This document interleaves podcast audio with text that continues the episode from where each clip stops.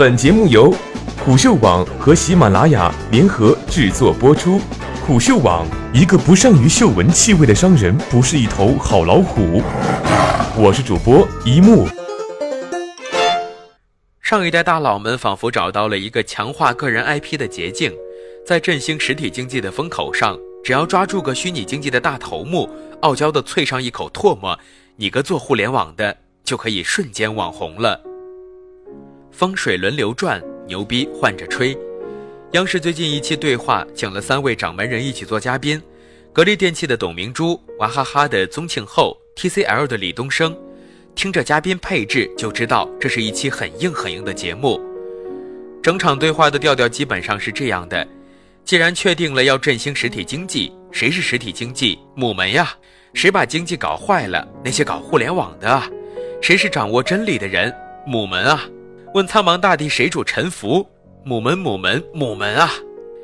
一场三打一就这样开始了。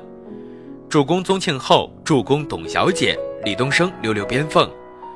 李东升一直是说话比较温和的人，加上他最近在减持上市公司股权，估计是不想引起太多关注，整场都说的还克制。宗庆后和董小姐的态度就不一样了。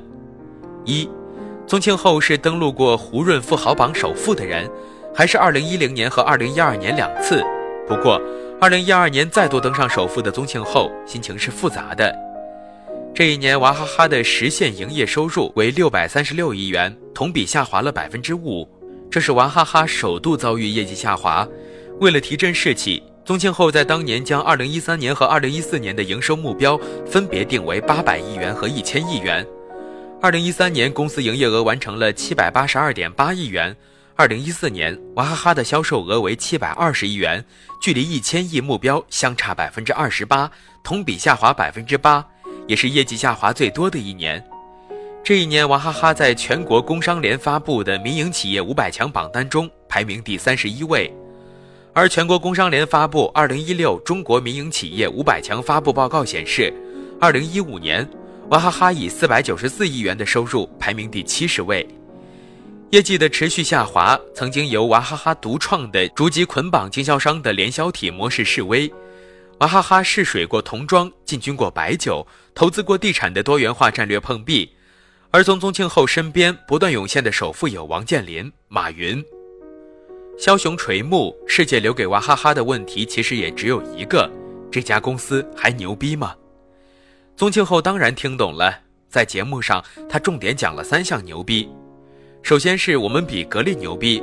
我们要赚进上下游所有的钱，因为我们的利润比格力空调还要高，因为我把所有的环节都做了，模具自己做，标签自己做，盖子自己做，每一个环节的钱都是我自己赚的。估计亚当斯密要抱着社会分工理论哭醒在坟墓里。宗庆后又说，在饮料的这个行业里，我们比电商牛逼呀，因为在我们这个行业里，没人帮电商送货，送货的成本太高了。电商不可能取代我。我一直觉得有一种取代是蚕食掉你所有的舒适区和高利润空间。宗庆后还说，在趋势判断的这件事上，我比马云牛逼呀。马云在云栖大会上提出的新技术、新资源、新制造、新金融、新零售，除了新技术，基本是胡说八道。马云又不从事实体经济。百兽之王狮子处于远处的风险和机会，未必有一只鸟看得清楚，何况如果对手是一只鹰呢？董小姐是没怎么力喷马云的，她只是助攻，毕竟格力还是要在天猫上卖空调的。宗庆后说马云胡说八道的时候，董小姐也只是在一旁频频点头，说宗总的这种表达说明他的内心非常激动，他讲的是实话。二。董小姐每次露面，表面都是激动的，内心却是极度冷静的。既然格力的手机已经呵呵了，自己也就没有必要再像当年骂雷军是个小偷那样，那么用力的跟互联网的标题党们互撕了。眼下自己要跟建林一起做新能源汽车了，之前又被野蛮人在门口溜达过一圈，现在就要多谈谈国计民生的大话题了。首先，董小姐说一定要把银龙做到极致，为国家强国之本做一件事。然后，董小姐关心了一下年轻人。董小姐说，现在的年轻人啊，在家开个网店就可以赚钱，都不愿意到实体经济工作，因为自由啊。去企业还要打卡考勤，这一代人对我们国家将是有隐患的。我一直敬董小姐是条汉子，敬她的生命力。我在股东，我们不同意收购银龙、董明珠、建林，我们走。这篇文章里面说过，我很喜欢董明珠，尽管我会觉得她跋扈过于强势，但我依然很喜欢她，因为这很有劲儿。很性感，不过董小姐这次把话说到这个份儿上就没意思了。一个九零后的姑娘，每天穿上灰蓝色的制服里，在工厂里装空调，朝八晚六。他坐在电脑前晒晒美妆，开个网店，时间不固定，舒适的做点自己感兴趣的事儿，让个体可以多一个自由的选择，这有什么不好吗？即使审视一个整体，我也不觉得这样的选择对国家有什么隐患。工业四点零的叩门时代，可以预见的是，越来越多工厂里的年轻人会被人工智能取代，人们会把更多的时间放在娱乐消费。谁能知道，开好一个网店不会成为未来的一种核心技能呢？把一代人投入到实体经济的建设中，靠一代人的红利完成一个国家工业化的追赶，是属于上个时代的传说。格力得到过这种红利，但董小姐不能希望这种红利一直存在。在振兴实体经济的风口上，给了实业大佬们一种幻觉，仿佛一条新的鄙视链正在形成。只要抓住个虚拟经济泡沫行业的大头目，傲娇的啐上一口唾沫，你做个互联网的，你个野蛮人，你个地产商。董明珠说过：“我不喜欢做投机和交易的事情，十个房地产商可能有八个是官商勾结，所以我觉得还是做一些辛苦的事情。”他跟雷军打过赌，做过手机。